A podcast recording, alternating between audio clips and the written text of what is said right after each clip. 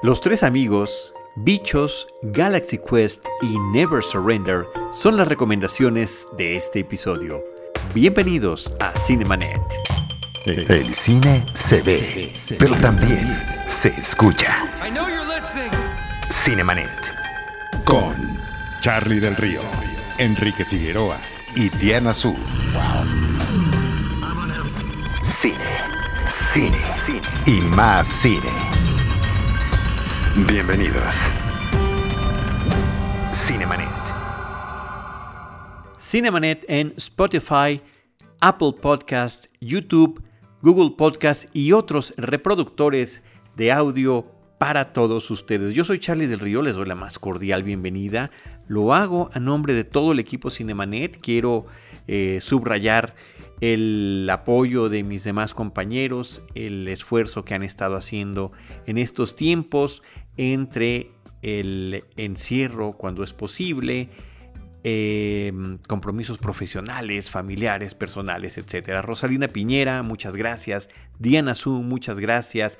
Y Enrique Figueroa Anaya, quien, además de estar al pendiente de todos estos episodios, de producirlos, de editarlos, de publicarlos en las diferentes plataformas, bueno, él también se da tiempo para hacer sus propios episodios especiales de este periodo que hemos tenido en estos últimos meses aquí en Cinemanet y acompañándoles, tratando de acompañarles a todos ustedes durante esta cuarentena del COVID-19.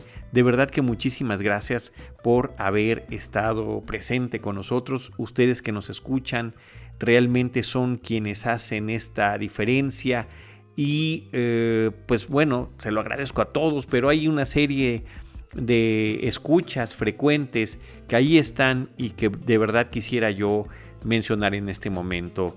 Lorenzo Valdés, Wendy González, David Lara por supuesto, Melisa de Gamero, Nitzia Morgado, Marco Galíndez, Daniel Vega, Nancy Herrera García, también conocida como Nancy Caracoles, Miguelino, Jonathan Sliu y por supuesto Lulu Petit y todos ustedes que están allí al pendiente de nosotros, de las redes sociales, de lo que estamos haciendo en este esfuerzo de Cinemanet por tratar de llevar las recomendaciones personales de cada uno de quienes formamos parte de este equipo. Em, debo decir eh, que a quien más difícil le ha costado eh, trabajo en estos tiempos, pues es a mí, porque nada disfruto yo más desde hace ya mucho tiempo, desde noviembre del 2005 que arrancó el podcast de Cinemanet, que estar en vivo de frente a mis compañeros y colegas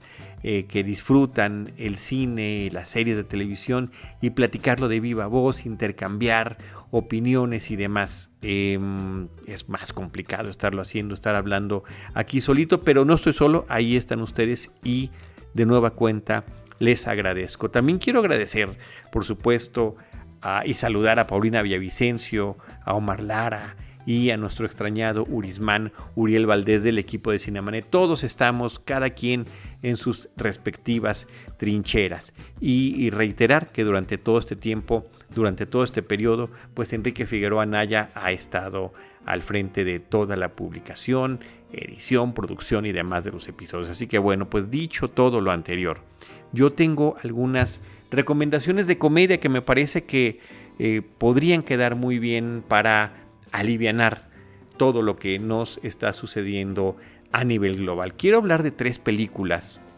eh, de ficción y de un documental que todas están eh, vinculadas a una gran obra fílmica de 1954 estrenada en ese año que son Los Siete Samurai, ni más ni menos que de Akira Kurosawa, una de las películas más importantes de la historia del cine mundial, una gran épica em, ubicada en el año de 1586, eh, una villa, una aldea que es acosada por algunos villanos y los pueblerinos que tratan de conseguir a algunos samuráis para que los puedan defender.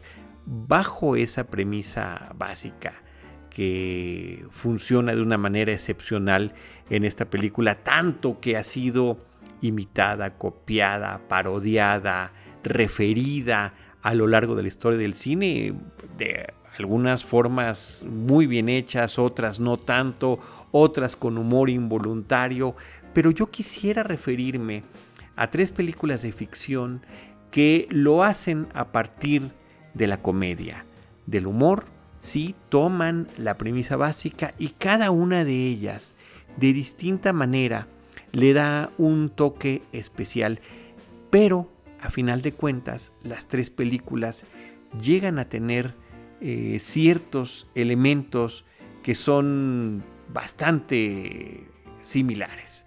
Eh, Los Tres Amigos es una película de 1986 que está eh, protagonizada por Martin Short, por Steve Martin y Chevy Chase. También aparece en el reparto Alfonso Arau y el cubano Tony Plana, un actor eh, que ha participado muchísimo en cine y televisión. Alfonso Arau, que también es un realizador cinematográfico mexicano, eh, tiene una participación como el némesis de la película. Su nombre, su apelativo en esa cinta es El Guapo.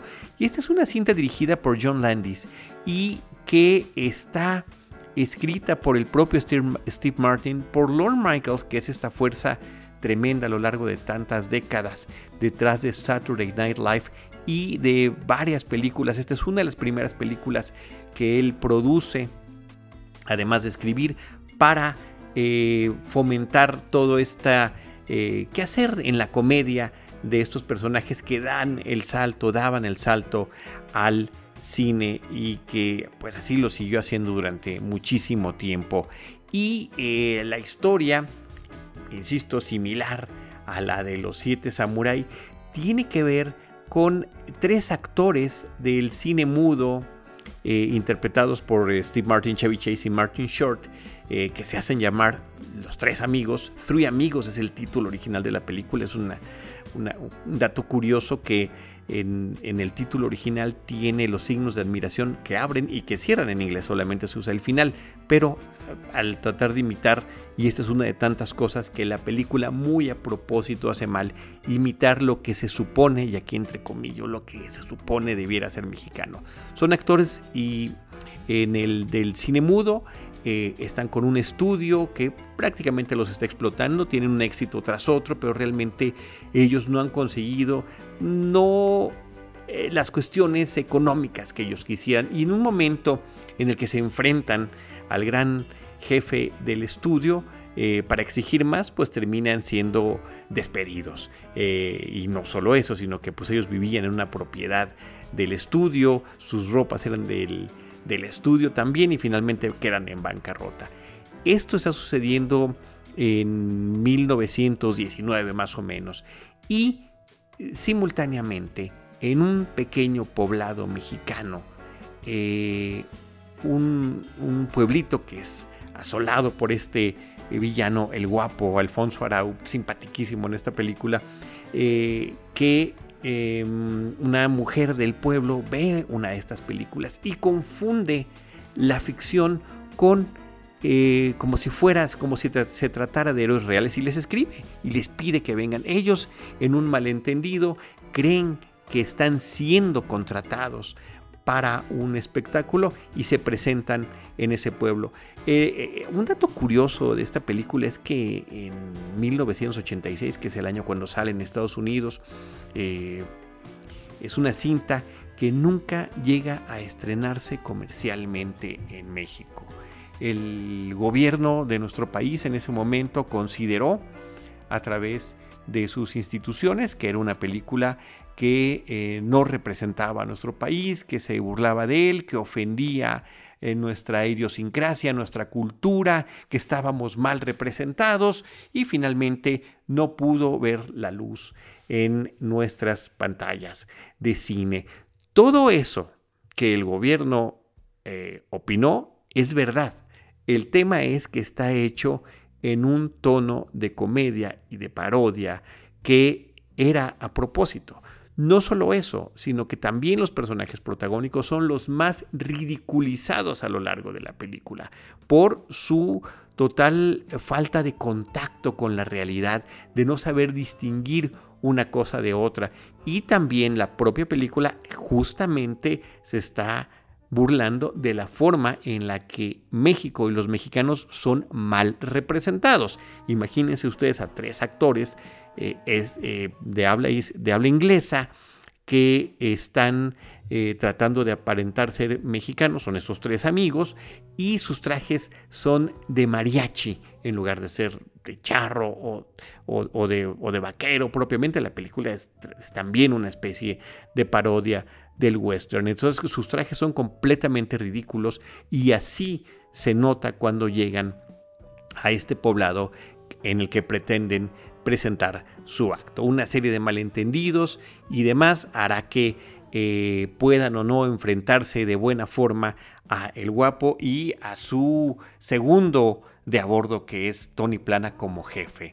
Eh, la película vista ya ahora tantísimos años después se siente dispareja, se siente con falta de ritmo, es más bien una especie de colección de gags, de chistes que algunos funcionan, otros no, pero me parece que a final de cuentas el estilo muy peculiar que tenían tanto Steve Martin como Chevy Chase como Martin Short, que eh, se habían forjado cada uno en, la comedia, eh, eh, pues tanto en presentaciones personales como en televisivas, y la química que hacen me parece que funciona bien y que, y que termina siendo, si esos momentos como gags muy divertidos, eh, los que funcionan funcionan extraordinariamente bien y sobre todo el hecho de la curiosidad de lo que está presentando esta película. Eh, no sé si mencioné que también en los créditos del guion está Randy Newman, este hombre que es mucho mejor conocido por, eh, su, por la música que ha creado, las, los, los, scores y las canciones para diferentes películas, incluyendo Toy Story, por ejemplo, y aquí por supuesto también aporta esa parte musical a la película. En una escena, por cierto, que muy a propósito eh, se nota que los personajes están en un set eh, fílmico más que en un entorno natural como debiera de ser en ese momento. Así que bueno, pues ahí está esta cinta que cuenta con todos estos elementos. Una película que por cierto está disponible de renta en Apple TV, pero también es parte del, catálogo de la plataforma de MGM. Yo justamente a la hora de estarla buscando para poder volverla a ver y, hacer estos comentarios en el podcast, eh, descubrí la posibilidad, si uno tiene Amazon Prime Video, ahí también se pueden eh, eh, rentar otras plataformas que están integradas como HBO, por ejemplo, y como este canal de MGM, que valga el dato, cuesta 39 pesos al mes, 39 pesos adicionales, y que tiene una serie de películas clásicas de la Metro Goldwyn Mayer. Tiene muchas películas, muchos westerns interesantes, entre ellos, por ejemplo, El bueno, el malo y el feo, y tiene otras películas eh, ochenteras como Robocop, está también el remake posterior que se hizo, así que me resultó interesante descubrirlo y poder ver eh, otra serie de cosas que eh, pues digamos son únicas de, esta, de esta plataforma, una película como Lenny con Dustin Hoffman, donde interpreta a Lenny Bruce, una película de los años 70. En fin, es un canal que vale la pena estar viendo. Y lo pueden, y si ustedes tienen Amazon Prime Video, pueden también contratar 7 días gratuitos y echarle un ojo.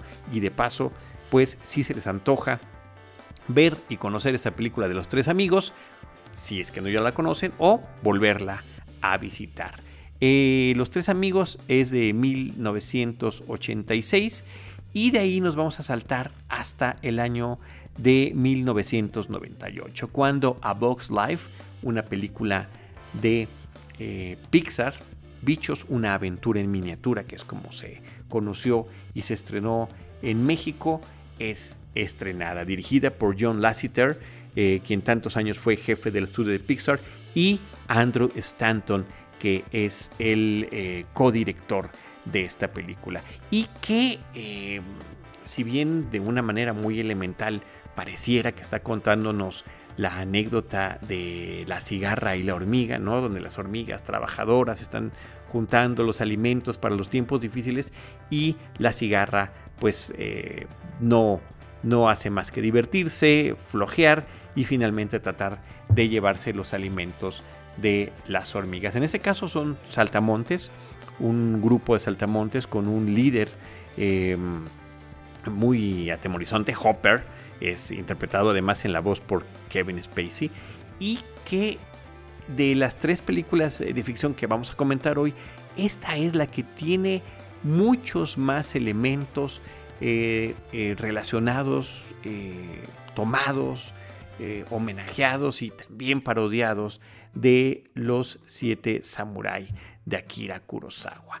tenemos esta villa de trabajadores, esta, es una, pequeña isla donde, donde está este hormiguero y ellos están justamente tomando pedazos de comida que están juntando para estos saltamontes que de manera regular están yendo por sus provisiones. Y un eh, pues un personaje de la llamado Flick del, hormiguero, una pequeña hormiguita eh, optimista, tiene otras, otra perspectiva, quiere buscar unos héroes que le puedan ayudar.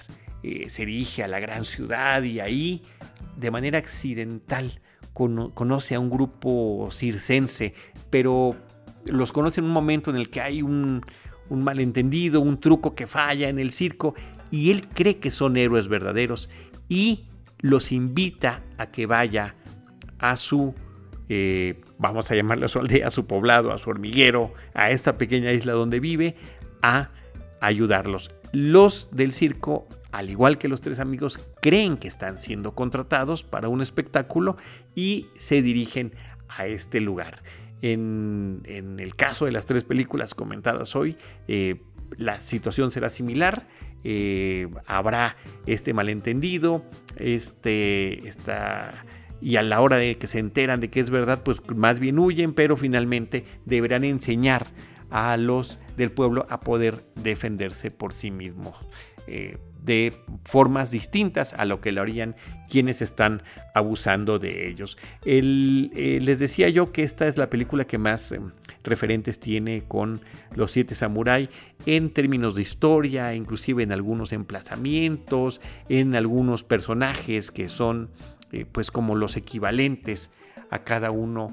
No, no, no precisamente, pero sí hay una serie de homenajes muy claros. Una película muy conocida, una película muy vista, no de las más, eh, quizá no de las más reconocidas de la historia de Pixar, pero sí, pues es la, segunda después de Toy Story y que también dejó una huella importante. Amén de que en su momento tuvo que competir con una película eh, de DreamWorks animada digitalmente que era Ants y que tenían muchos eh, elementos en común, tan solo por tratarse de hormigas. Pero bueno, ahí está Bichos, una aventura en miniatura, a Box Life, y esta es una película que está disponible en Amazon Prime Video, es parte del catálogo, al igual que del catálogo de Claro Video, o si no tienen estas eh, plataformas, también se puede rentar de manera independiente en Cinepolis. Click. Eh, finalmente, para acabar con las películas de ficción aquí referidas, también está eh, la película Galaxy Quest. Esta película en México se estrenó bajo el horrendo y espantoso título de Héroes fuera de órbita y me parece que ese título contribuyó a que pasara prácticamente sin pena ni gloria durante el estreno comercial que tuvo. Que alguna cuestión similar le sucedió a Galaxy Quest en Estados Unidos cuando fue estrenada en el año de 1999 porque eh, tampoco estuvo bien promocionada eh, o promocionada de una distinta manera a lo que realmente era. Pero bueno, eso, eso lo platicamos en un momento más cuando hablemos de un documental sobre Galaxy Quest que se llama Never Surrender.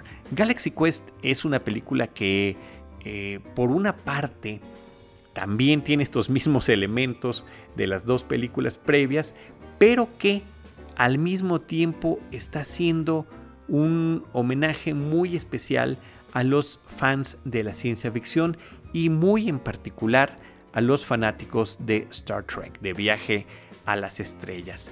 Eh, los personajes protagónicos son un grupo de actores de un programa televisivo que en la película se llamaba Galaxy Quest, que tuvo su momento en los años 80 dentro de esta propia historia de ficción y que años después, ya cancelado el programa, pues los actores a lo que se dedican es a ir a estas convenciones y hacer presentaciones, firmas de autógrafos, presentarse en el escenario y ser aclamados por los fanáticos que quedan.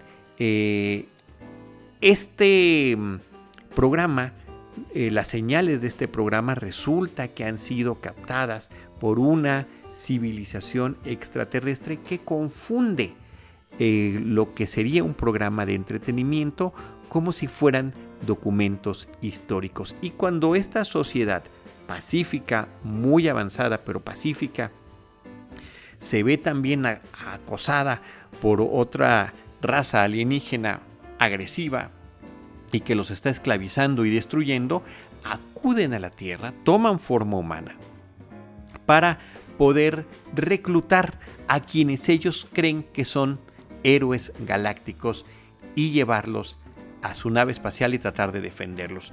Nuevamente, y al igual que en las dos películas previas, los eh, actores creen que se trata de un contrato para, para una presentación y se verán rebasados cuando ven que están finalmente realmente en el espacio exterior. Esta película me parece que funciona en tratándose de una trama similar y con las mismas referencias, en un sentido mucho más amplio que las dos anteriores. ¿Y a qué me refiero con esto?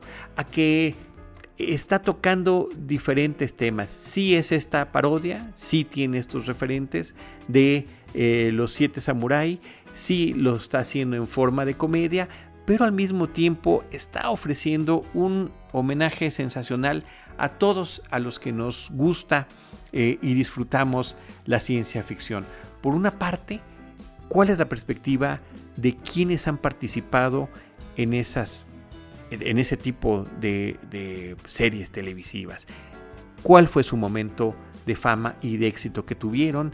¿De qué manera se enfrentan posteriormente a a, quedarse sin empleo y tener que estar haciendo estas presentaciones para poder subsistir, cuál es el punto de vista de los fanáticos que llegan a tal grado de suponer, sobre todo jóvenes, adolescentes, que esto, estas misiones en realidad podrían ser eh, verdaderas, ¿no? Como una especie de sueño, eh, de sueño despierto, y como otro tipo de fanático efectivamente podría confundir eh, y ni siquiera enterarse de que se trata de un asunto de ficción.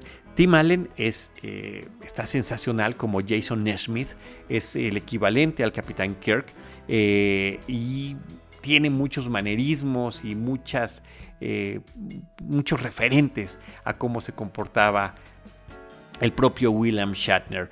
Sigourney Weaver aparece también como miembro de la tripulación. Alan Rickman está en un papel eh, sensacional como Alexander Dane. Él es el extraterrestre dentro de la, del programa televisivo, es más o menos el equivalente al señor Spock. Tiene su propio, el personaje, el personaje del personaje tiene su propio código de conducta. Tony Shalhoub es el ingeniero de la nave. Sam Rockwell, una de sus primeras actuaciones, en verdad que ya daba visos de lo que sería su trayectoria y cómo podía manejar también la comedia. Su papel me parece que es genial porque él es un hombre que se encarga de las presentaciones eh, ante los fanáticos. Él actuó solamente en un episodio donde además fue extra prácticamente y es aniquilado y queda involuntariamente dentro de esta misión y se da cuenta que los propios actores saben mucho menos del show que quienes los admiran y esto me parece que es extraordinariamente común. Y eh, hay otro personaje que interpretado por un actor que se llama Daryl Mitchell, que es el responsable de manejar la nave. Se supone que había sido un niño actor y ya lo vemos en su como un joven adulto cuando todo esto sucede. La inocencia de la raza que los convoca, la maldad de, la, de quienes lo están atacando, todo un, un entramado interesantísimo que se arma ahí en la película. Justin Long, muy jovencito también en uno de sus primeros roles eh, fílmicos, como ese adolescente fanático que eh, llega a poder ayudar de una forma que jamás hubiera imaginado a sus héroes de la televisión, eh, después de haber sido prácticamente rechazado por ellos, insisto, con muchos ecos a lo que tiene que ver con el universo de Star Trek. Así que ahí están eh, tres películas que están tomando estos, estos elementos. Eh, por cierto que Galaxy Quest está disponible para renta en Cinepolis Click, también está en Google Play y también está en Apple TV. Eh, en los tres casos son miembros de, grupos que se dedican al entretenimiento. En Los Tres Amigos, actores del cine mudo. En el caso de Bichos, actores de circo, intérpretes de circo. Y en el caso de Galaxy Quest, héroes fuera de órbita, de actores de la televisión. Eh, lo que sí cambia es el número de, de personas. Los samuráis serán siete, los tres amigos son tres, en Bichos son nueve eh, intérpretes del circo, en Galaxy Quest son seis actores. Bueno, esos son pequeños detalles, pero como eh, una misma premisa puede tomarse de diferente manera y ser llevada, planteada a nivel de comedia. Y me llama la atención porque principalmente mm, parte de la enorme influencia que han tenido los siete samuráis a lo largo del cine ha sido, ha sido con historias serias. Algunas han sido tristemente de humor involuntario. Hay una de 1980 de, mm, producida por Roger Corman que produce humor involuntario, ¿no? Eh, otra también con gladiadores, hecha en Italia, protagonizada por eh, Lou Ferrigno, pero en el caso de Los Siete Magníficos, eh, pues es una película, es un, remake hecho western que quedó extraordinariamente bien y que tuvo tanto éxito que también tuvo sus secuelas y también incluso más de un remake, alguno televisivo y otro cinematográfico. Así que, eh, si bien todas esas eran versiones serias o se le refiere de una manera muy seria, me parece interesante que la comedia también haya sido un punto con el que se haya tomado esta historia que se vuelve absolutamente clásica. Eh, finalmente quiero mencionar el documental que actualmente está en Amazon Prime Video que se llama Never Surrender. Esta era la frase del programa televisivo de Galaxy Quest, Never Give Up, Never Surrender. Nunca, nunca te rindas. Finalmente era lo que decía. Never Surrender está eh, producido 20 años después de que Galaxy Quest salió y examina cómo a lo largo de este par de décadas, después de su estreno, insisto, un estreno que no fue malo, pero tampoco fue bueno, sin pena ni gloria prácticamente, se ha ido convirtiendo en un fenómeno de culto. Y la película logra involucrar y entrevistar a los actores, a los productores, al director, a la gente de vestuario, de eh, diseño de producción, de todos los elementos que conformaban, de guion, por supuesto, los diferentes tratamientos que tuvo la película, pero también entrevista a algunos otros personajes del de el medio de producción fílmico y televisivo, productores de series de televisión como Flash o Arrow, actores de que participaron en Star Trek The Next Generation opinan sobre eso. Hay un comentario que me parece genial de Brent Spinner, el actor que interpretaba a Data, que cuando vio la película dijo, caray, ¿por qué nosotros no hicimos esto? Eh, y críticos de cine, eh, todos en torno a este fenómeno, a las diferentes eh, razones que la hicieron una, una película tan especial y que está muy bien catalogada en términos de crítica, si bien quizá no muy vista. Insisto, creo que vale muchísimo la pena poderla visitar. Y eh, esto también eh, con un parecido a un documental que se llamaba Trekkies sobre los fanáticos de Star Trek. También hablan aquí sobre el fanatismo contemporáneo que hay en torno a Galaxy Quest.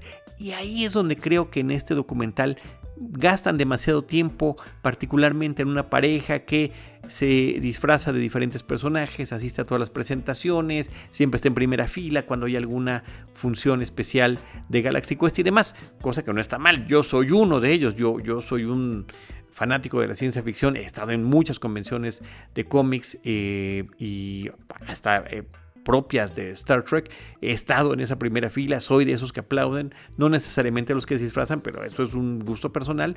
Pero eh, creo que sí, eh, habiendo tantas voces que están aportando tantos elementos de esta historia, creo que es demasiado tiempo que dedican a esta pareja. ¿Qué es el único detalle que le pongo a la película? Me parece que ver Galaxy Quest y después ver este documental para eh, poder eh, adentrarnos en todo lo que implicó esta producción, los esfuerzos que hubo para que saliera, quiénes iban, quién iba a ser su director, por qué no lo fue, quién acabó dirigiéndola, en fin, me parece que, que sí resulta mucho, muy interesante. Never Surrender es el nombre de este documental y que está disponible en, en Prime Video de Amazon.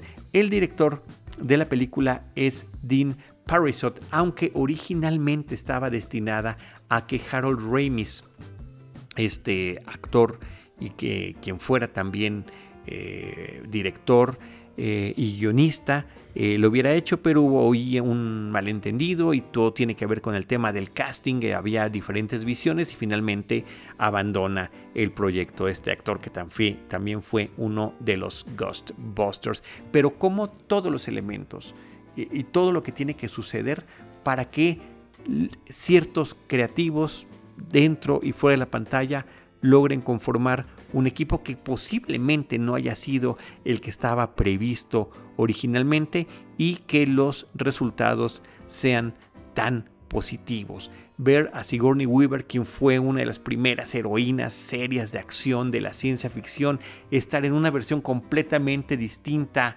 eh, ligera, de comedia, pero en el mismo género de la ciencia ficción me parece interesante. Alan Rickman con, un, con, esa poderosa presencia que tenía en la pantalla, eh, siendo también, y esto lo cuento un poco el documental, eh, un, actor con una formación muy seria y de repente enfrentarse a un Tim Allen que venía de la televisión, que hacía bromas escatológicas, en fin, cómo puede haber estos malentendidos que se reflejaban dentro y fuera de la pantalla. Por eso es interesante complementar la experiencia, si a ustedes les parece bien, de eh, Galaxy Quest, Héroes fuera de órbita. Horrible título, por cierto, lo repito, porque así es como se conoce en México, así es como se sigue llamando. Hay películas que después les terminan cambiando el título, pero bueno, este no fue el caso. Y el documental de Never Surrender. Así que bueno, pues ahí tienen estas recomendaciones. Voy a repetir antes de despedirme en dónde está cada una de ellas. Los tres amigos, Three Amigos de 1986, eh, está en MGM, eh, en la plataforma de MGM a través de Amazon Prime Video puede conseguirse y también en la renta en Apple TV. Bichos está en el catálogo, en el catálogo de Amazon Prime Video, de Claro Video y como renta en Cinepolis Click. Y Galaxy Quest en Cinepolis Click en Google Play y en Apple TV. Y finalmente el documental Never Surrender en Amazon Prime Video. Pues ahí están tres recomendaciones de comedia, un documental que los acompaña, unas películas ligeras, conectadas todas entre sí a través de los argumentos y las premisas que manejan. Les agradezco muchísimo que me hayan podido acompañar hacia el final de este episodio, por muy difícil que me resulte estar hablando solito. Y por ello pongo como siempre las redes sociales de Cinemanet y las personales también para que eh, puedan acompañarnos y poder también charlar por ahí. Facebook.com diagonal Cinemanet, Cinemanet 1 en Instagram y Cinemanet 1 en YouTube y el Twitter arroba Cinemanet es donde nos podemos comunicar. Mi cuenta personal en Twitter es arroba Charlie del y también les quiero invitar a que conozcan este otro proyecto que junto a Jaime Rosales, Alejandra Castro, Enrique Figueroa Naya, eh, Lucero Calderón, estamos llevando a cabo con Cinema Tempo, otro podcast para platicar de cine, para platicar de streaming, para platicar de historia, clavadísimo Enrique con sus temas, sus colegas que le ayudan en este episodio, Enrique eh, Jaime Rosales y Ale Castro hablando de industria con temas tan interesantes como la producción de los pósters de película, que es uno de sus episodios recientes. En fin, eh, es una oferta nueva que estamos llevando a todos ustedes. Yo soy Charlie del Río, les agradezco que hayan llegado hasta acá nuevamente y los estaremos esperando en nuestro próximo episodio con cine, cine y más cine. Esto fue Cinemanet. Con Charlie del Río, Enrique Figueroa y Diana Su. El cine se ve, pero también se escucha.